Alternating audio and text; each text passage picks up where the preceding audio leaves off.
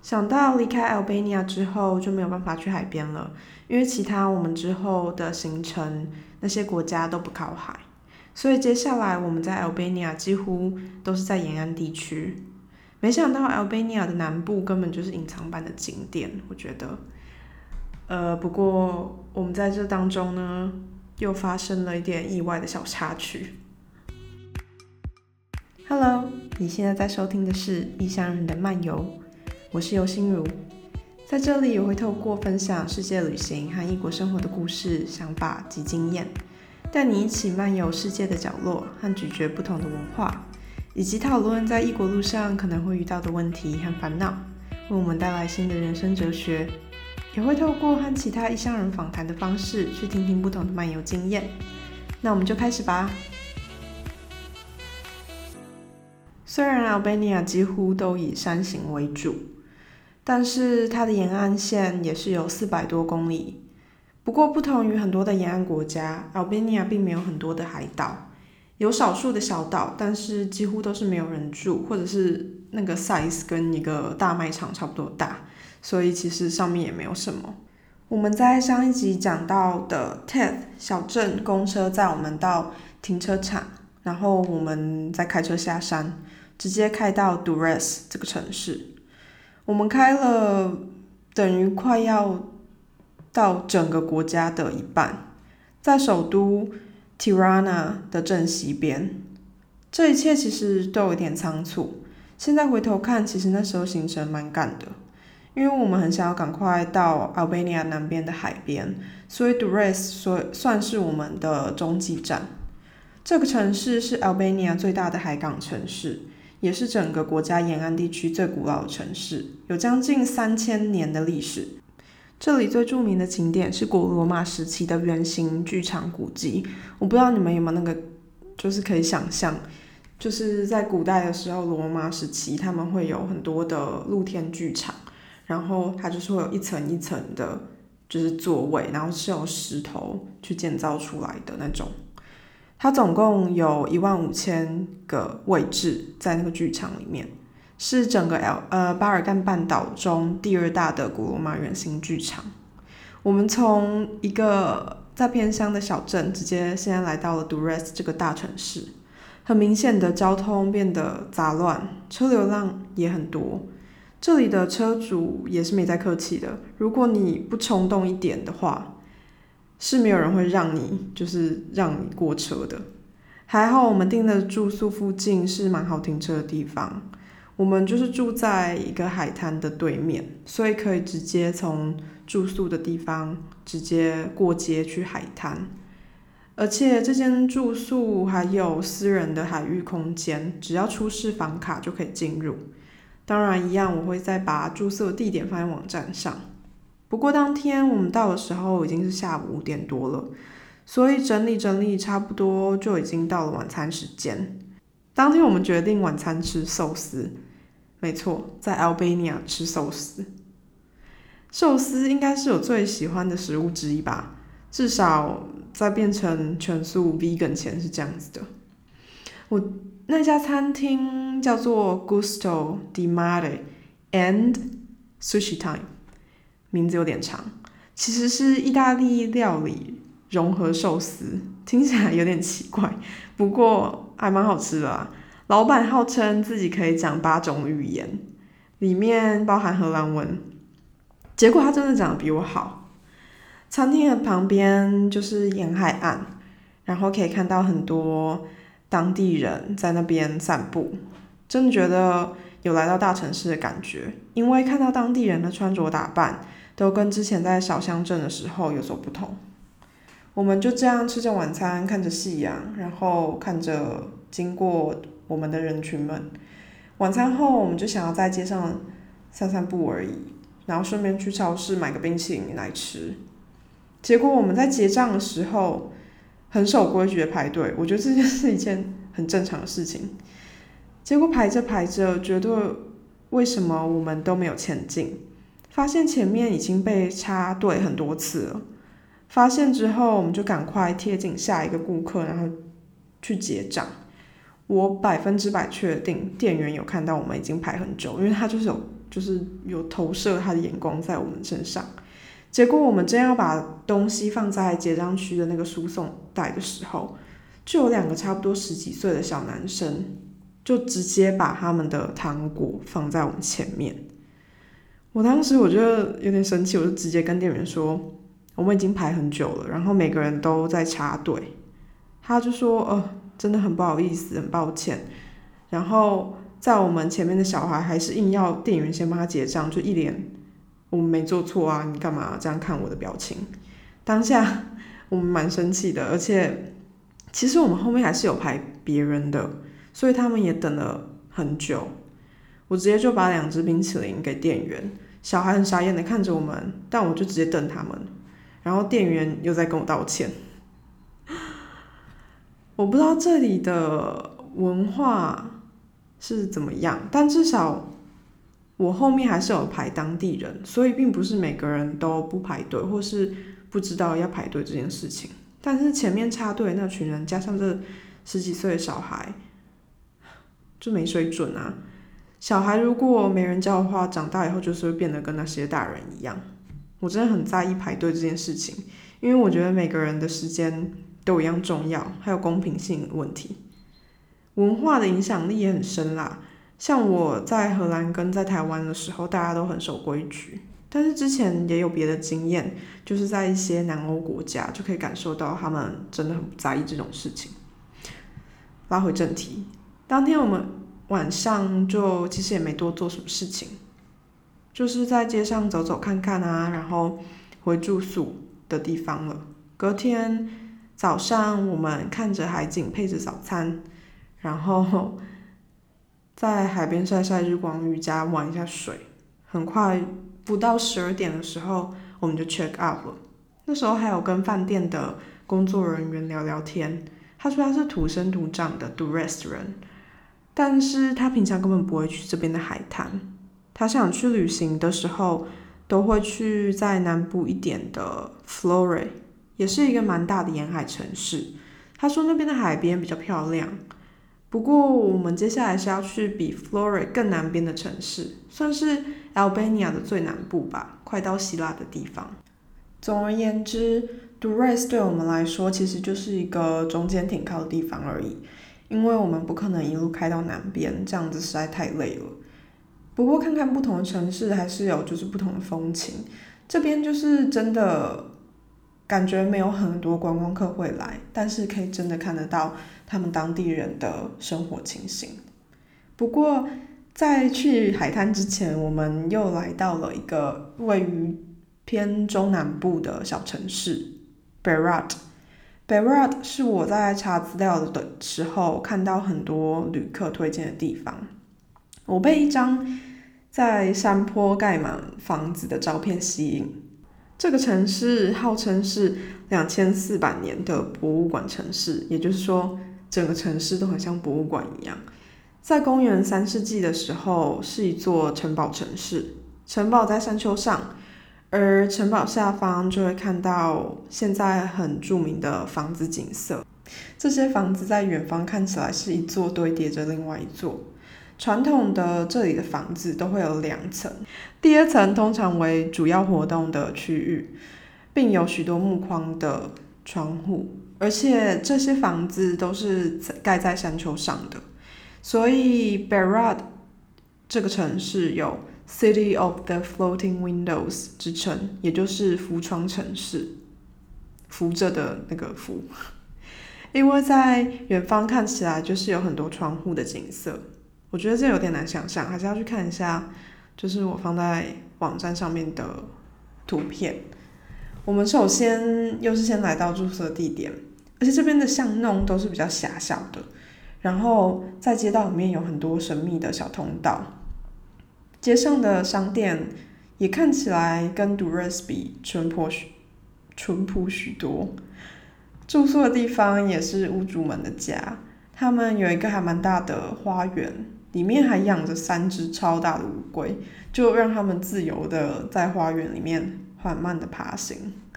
我以为我们租的是一间套房而已，结果是整层的公寓，里面有卧室，还有一间超大厨房。这里是房东和他妈妈一起经营的，就跟我之前讲的很像，他们都是那种隔代一起经营。我们很意外看到他们在旁边住的区域是没有整修过的，装潢也差很多。他们真的都是把就是他们自己最好的房子或者是公寓租出去，然后自己可能就是住在比较简朴的地方。下午的时候我们就出门，我记得那天天气很热，太阳超大。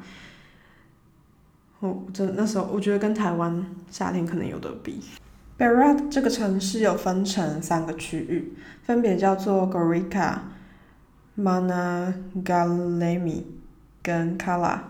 我们住的地方是 Gorica，从这里要到 Managalemi，好难念。这一区的话要走过一座桥，叫做 Gorica 桥 （Bridge of Gorica），而这些。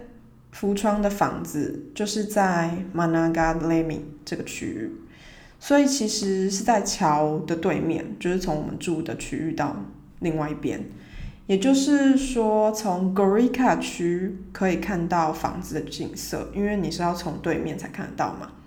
我们过桥到了 Mangalemi 区以后，我们就在那边先就是走走晃晃。在这个区域的历史保存，我觉得很完善。到现在，居民的房子看起来还是像那种中古时期的旧房子。然后斜坡巷道也都是石板路。我当时穿拖鞋，有的时候爬坡的石子路真的还蛮滑的。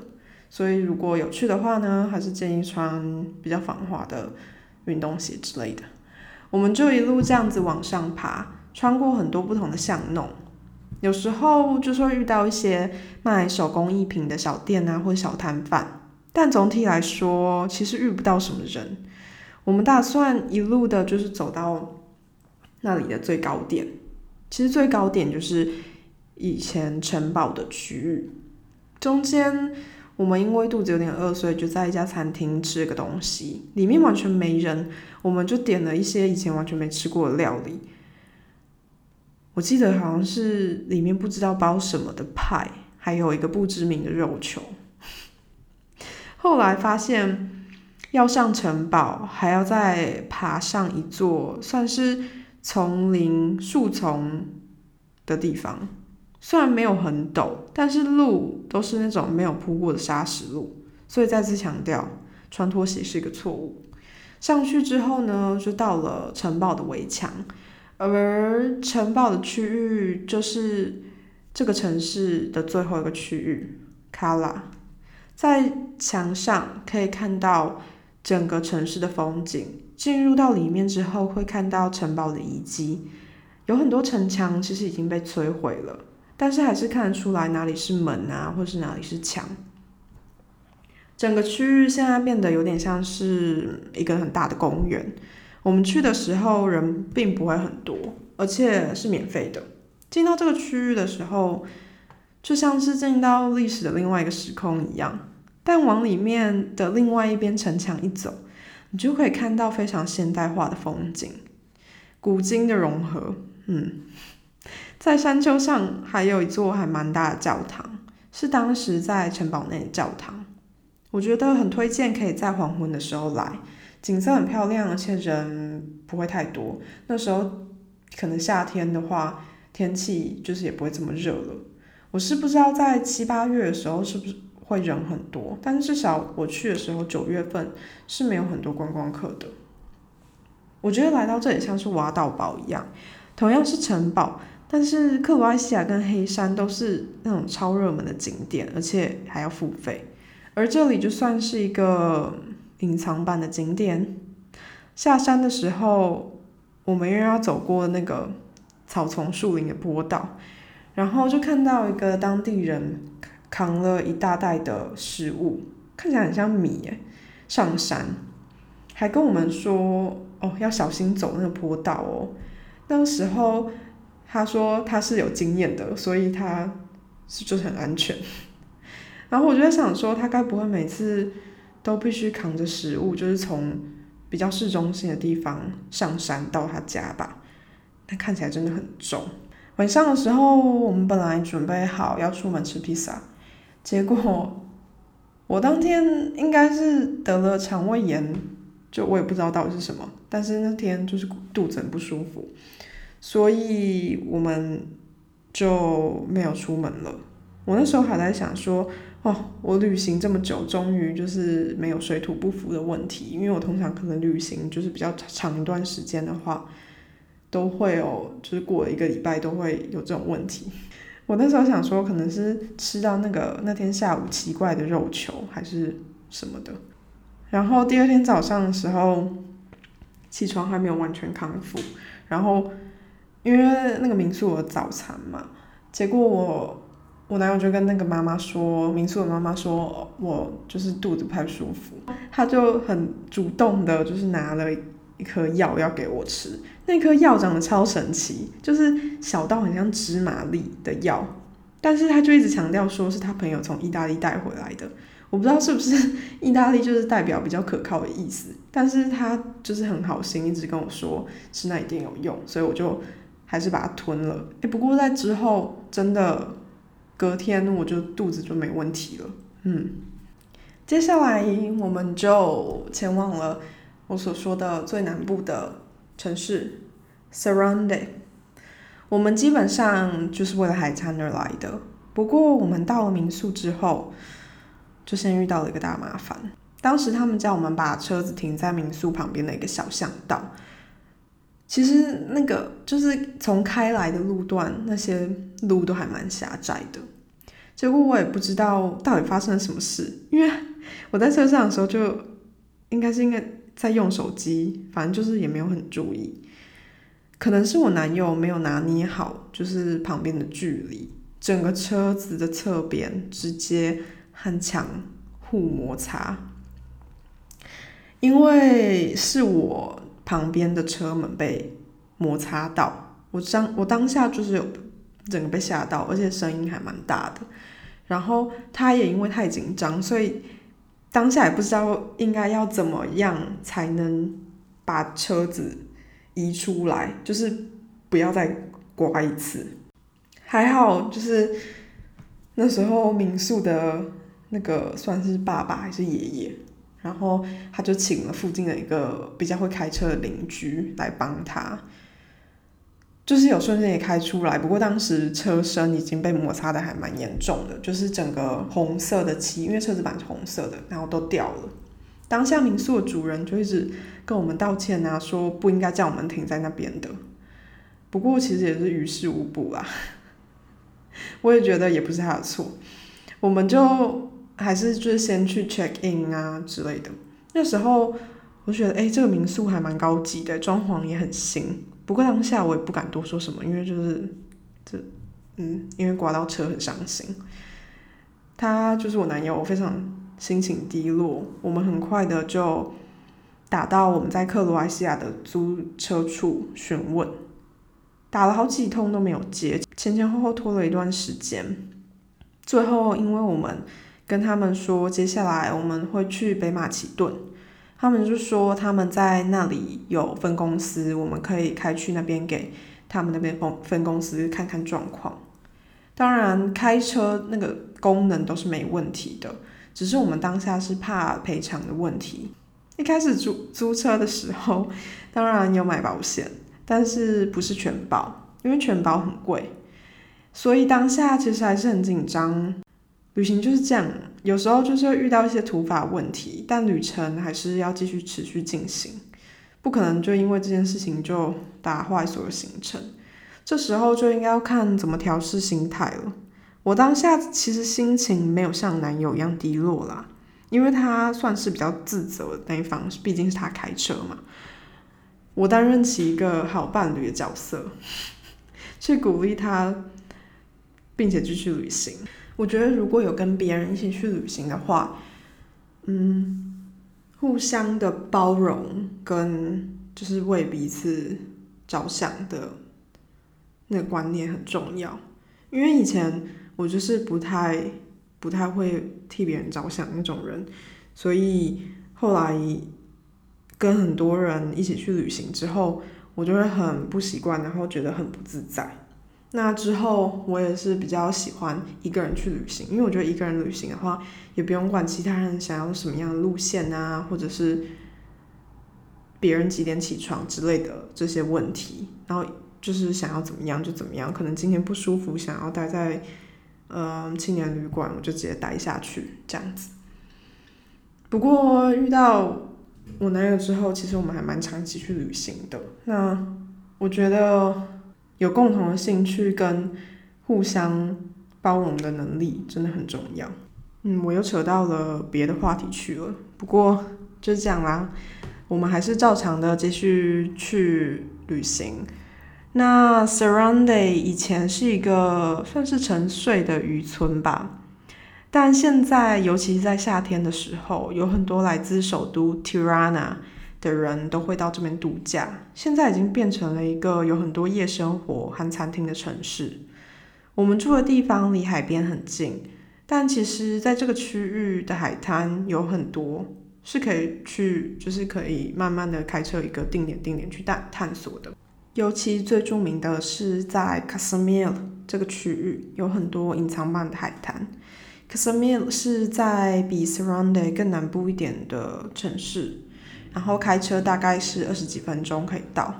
我们在这里的第一天，因为也需要平复一下，嗯，撞车的心情，所以就在离我们比较近的这个沿海区域餐厅吃顿饭，然后看着夕阳。那座餐厅就叫做 Sunset，名副其实的名称。隔天呢，我们就决定去离 s a m i l 不远的一个海滩，叫做。Pasquirava，我完全不知道我念的是对还是错。不过英文呢就叫做 Mirror Beach，也就是镜子海滩。如果你直翻的话，这里其实有点隐秘。从大马路开会开到一条小坡道，然后上去之后还要再往下坡开才会到海滩。不过我当时是有看到有公车会停在。那个山坡的外面的，所以应该是可以，就是坐大众交通工具到那边，然后再自己走一段路。呃，从山山坡上面往下开的时候，路面又是那种没有铺过的凹凸路段，以小车来说，底盘真的也是有点危险。尤其我们的车刚刚又被刮伤，所以 真的很令我们担心。不过还好，路并没有很长。但我们到那里的时候呢，就发现现金不足，没有办法租躺椅跟遮阳伞，所以我们又只好开去 Casamil 找 ATM，之后才顺利的回到海滩。他们是完全不会呃刷卡的那些，在镜子海滩做的事情不外乎就是享受阳光、日光浴。然后在躺椅上面看书、睡午觉，然后玩一下水，又继续重复做一样的事情。旁边唯一有一家餐厅可以点一些很经典的海天海海边食物，像是薯条、汉堡那一类的素食。这个海滩是我们上网看到的，评价也很高，但很意外的是人并不会很多。虽然这个海滩并没有很大，但是可以真的感受到它的清幽和放松的感觉。也因为这样子，海域也很干净，从那里可以直接看到属于希腊的一座岛，叫做 Corfu，据说也是一座很美丽的岛，而且离希腊其实很近的关系，所以那时候居然我们手机连到的讯号也都是希腊的基地台。就这样，我们那时候在那边将近度过了一天。隔天，我们就前往整个国家最南部的地方，是一座国家公园，叫做 Butrind。从 Surrounded 开车将近是半小时的时间。这个国家公园也是 UNESCO 的世界遗产之一。我觉得只有刚好来到 Albania 旅行的人才会发现这里。因为你上网看的话，其实并没有很多人就是在讲有相关的呃旅游，但是来到这个国家，我觉得这是一个必来的地方。其实 b u t r i n d 在罗马时期是一个很繁荣的城市，但是在西元三世纪时，一场地震把大部分的建筑物都震倒了。现在到国家公园内的遗迹还是当时所留下来的。不过，在那之后的城市也从地图上消失了，等于在那之后就已经没有 Butrint 这个城市。在国家公园内，不仅可以看到世界遗迹，像是罗马时期的圆形露天剧场，刚刚在 Dures 也有的那一种，还有一些城墙啊、教堂的遗迹，还有山景跟湖景。就是它算是，因为是一个国家公园嘛，也是有融合大自然。无论你是喜欢自然风景，还是喜欢历史故事的氛围，我觉得都很值得一来。而就如同所有在 Albania 的景点一样，这里完全没有人挤人的压力，可以很悠闲的走在中古时期氛围下的自然公园。在每个遗迹的旁边，也是会有导览，写着这个遗迹的故事。在十九世纪之后，Butrint 这个区域已经变成了一个渔村，居民会在这里钓鱼。而当天我们在湖边也看到当地人捕鱼的情形。我在那边看了好久，直到我男友问我是不是应该继续往前进了。我发现对我来说很特别的景象和活动，却是其他人真实的生活。这不是戏剧，也不是电影，而是生活。整个国家公园内，除了靠近入口的地方有可以看到一家卖纪念品的店之外，我没有看到其他的商店。如果来的话，很建议真的要自己准备午餐，还可以一边欣赏湖边的风景野餐呢。国家公园的门票是七百 lek，lek 是 Albania 的钱，也就是大约台币快要两百块。自己开车当然是最方便的选择，但是其实从 Kasamil 这个区域沿岸也会有公车开到这里，或是有很多欧洲的旅人也是会用搭乘便车的方式。我自己是没有试过啦，但是我看到网络上有人写他们都是这样子来的。我很推荐，如果有想要来这个区域旅行的人。可以来到这里，而且其实真的很靠近希腊的边界，所以其实就算你是在希腊的北部的话，你也可以来。走在一个超过有两千年历史的建筑遗迹边，不免俗会想象着当时的生活。他们在露天戏院看剧的场景啊，虽然现在有很多历史剧可以去回溯当时的样貌，但是。总觉得一切还是不是很真实。我就是一个很喜欢老东西的人，在这边就突然想到一个古装剧，算是西方的古装剧，我真的很喜欢。推荐一个这个历史剧叫做《Outlander》，中文是《古战场传奇》或者是《异乡人》，哎，很刚好，就是很很像这个 podcast 的名字。是在讲一个现代的英国女性意外的穿越到古时候的苏格兰的故事，听起来好像就是那种老梗的穿越剧，但是里面讲的不仅是爱情，嗯，我觉得最大的故事主轴是在讲当时的历史，包含苏格兰那时候想要独立的战争，还有之后第一批到美国的新移民苏格兰人的故事，真的很好看。里面有浓浓的苏格兰口音，还有服装都是面面俱到，而且就是可以让你认识很多历史。好，我今天已经扯远了第三次。总之，对喜欢历史故事的人推荐。嗯，那天之后我们就去了另外一个海滩，叫做 Pulabarha Beach。要把车开到海滩的路又很颠簸，感觉快到海边的路都不会铺，就是那种柏油。所以其实我们真的就把车停在比较远的地方，然后自己用走的一大段路。那时候还有很好心的，就是其他的观光客啊，就问我们说：“哦，要不要帮你们载到公车站呢？因为怕我们走很远，我们就说没有，其实我们车就是在外面而已。嗯，我觉得这边的人也很好心。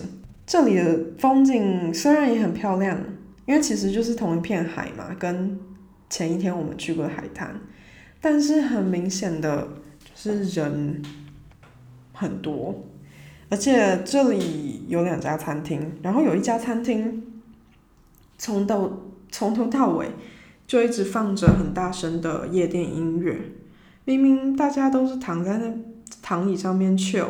我不懂他为什么要放那种音乐，因为没有人在跳舞，就只有他们那边的店员很亢奋的一直跟着音乐摆动。不过，所以整体来说的话，享受的品质大大下降，我觉得就是噪音的问题。但我不知道他们是不是每天都这样子啊？在 Surrounded 的最后一个晚上。我们终于到了 Surrounde 这个城市的市中心，因为前几天我们都是去比较外面的地方，那就真的看得出来市中心的繁荣跟热闹。不过对我男友来说，那天的重头戏完全不是晚餐或者是看街景之类的。那天晚上有一场足球赛，它是一个。超级 Ajax 的迷，Ajax 就是一支在阿姆斯特丹的足球队。那天应该是一个蛮重要的欧洲杯，我其实也不知道。虽然他可以用手机看，但是还是会很坚持的找一间有播球赛的，像那种 sport bar，然后用大荧幕电视看。我们为了找这个也跑了好几家。我那时候一直觉得说啊，在奥贝尼亚怎么可能会播？呃，荷兰足球队的球赛，结果还真的有找到。那那天 Ix 有赢球赛，所以我就不用迎接很心情很差的男友。我的功用那时候就是在球赛旁边划手机这样子。不过就还是有跟当地的人聊个天呐，所以。我觉得当地人真的都还蛮热情的，嗯，那那个隔天我们就前往了北马其顿 （North Macedonia），我们就在 Albania 的旅程画下了句点。要出发的时候，民宿的妈妈还是觉得很自责，就一直看着我们车子被刮的那个门。对了，这家的早餐也很丰盛。链接一样会放在官网的文章中。虽然旅途中难免会遇到一些突发的状况，可能在当下真的会不知所措，或者是难过、生气，但往往回头看，其实也不算什么，只是在那段故事上画下一个不一样的色彩。就像人生不可能每次都是充满着粉红泡泡啊。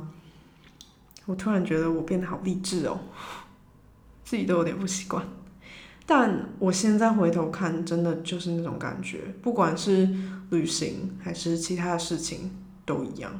所以，如果你遇到什么问题、困难的话，继续做就对了。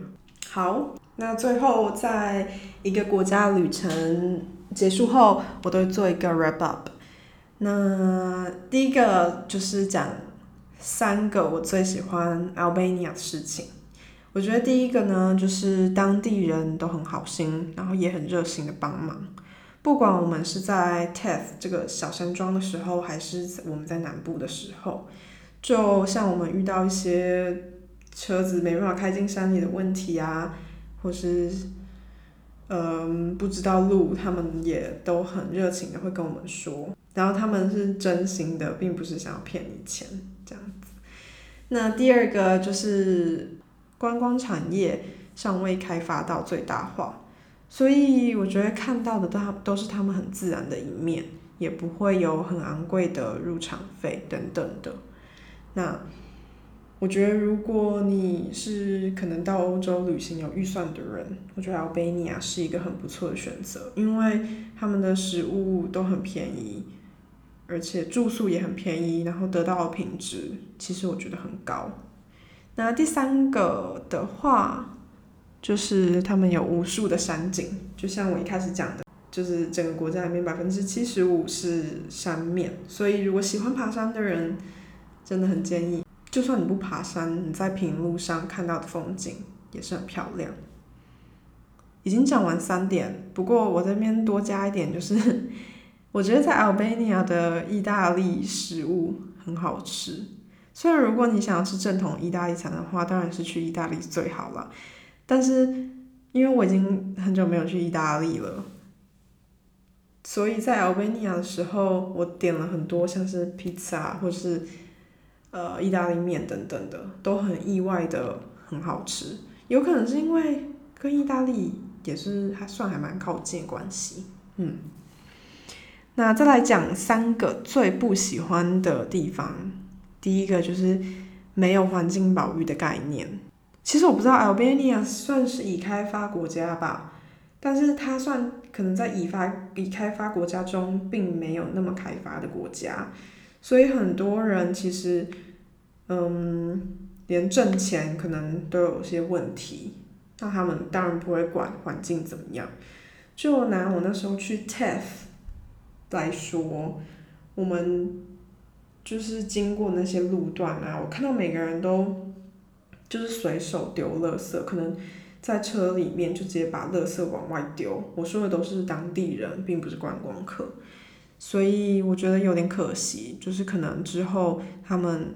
真的，嗯，变得比较开发之后，可能会面临到的一个问题。那第二个就是凹凸不平的路，还有城市的交通。嗯，毕竟因为我们是自己开车嘛，所以那个车又很小，凹凸不平的路真的很伤那个底盘。然后城市大城市里面的交通真的还蛮乱的，可能嗯他们的红绿灯也没有做的很完善。所以开到大城市的话是有点危险，然后第三点就是没有普遍是没有刷卡这个东西的，就是都是要用现金。但是我们那时候又很怕一开始领太多，最后用不完会很尴尬，因为去其他地方也没有办法用，所以可能就是真的要有在城市或者是你有看到 ATM 地方，可能都要先领一点。就是备用起来这样。那总结的话，我们在 Albania 总共待了七天，去了 Teth 这个小山庄，一个非常隐秘的地方。然后 Durres 这个大城市，跟 Berat 在中南部的一个算是城镇吧。然后 Sarande 这个南部的城市，其中。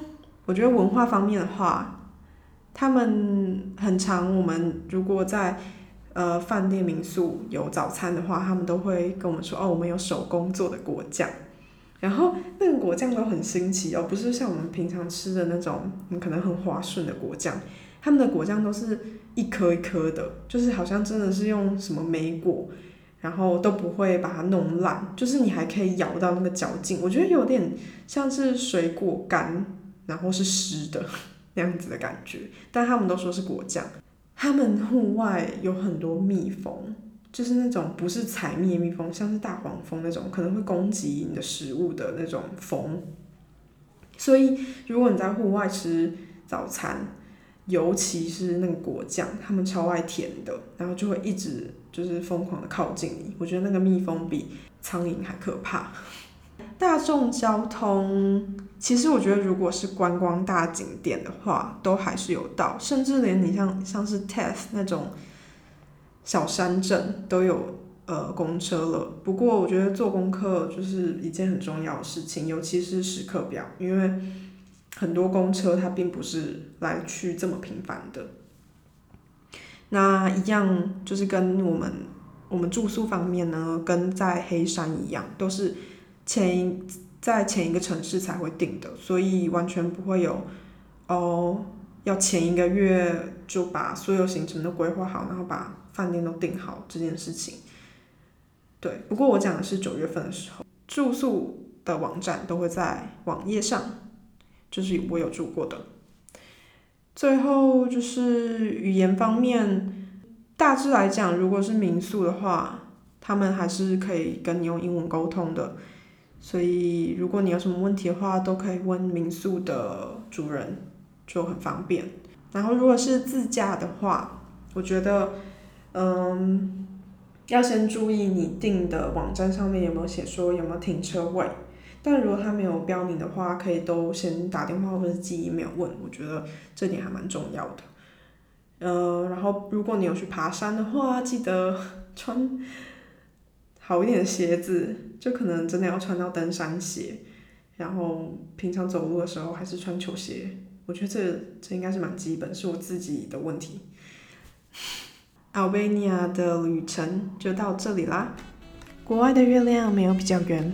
我们都只是在分享不同的故事而已，也非常谢谢听到最后的你。如果想要看这期的图文内容的话，可以点在叙述的连接 www 点 letthemroam 点 nl 斜线 Albania 中南部沿海地区。想和我聊天的话，可以上 Instagram，Instagram 的账号是 letthemroam 点 nl。或是帮我在 iTunes 打星评分及留言，才会让我的节目更进步哦。那下次见啦，对。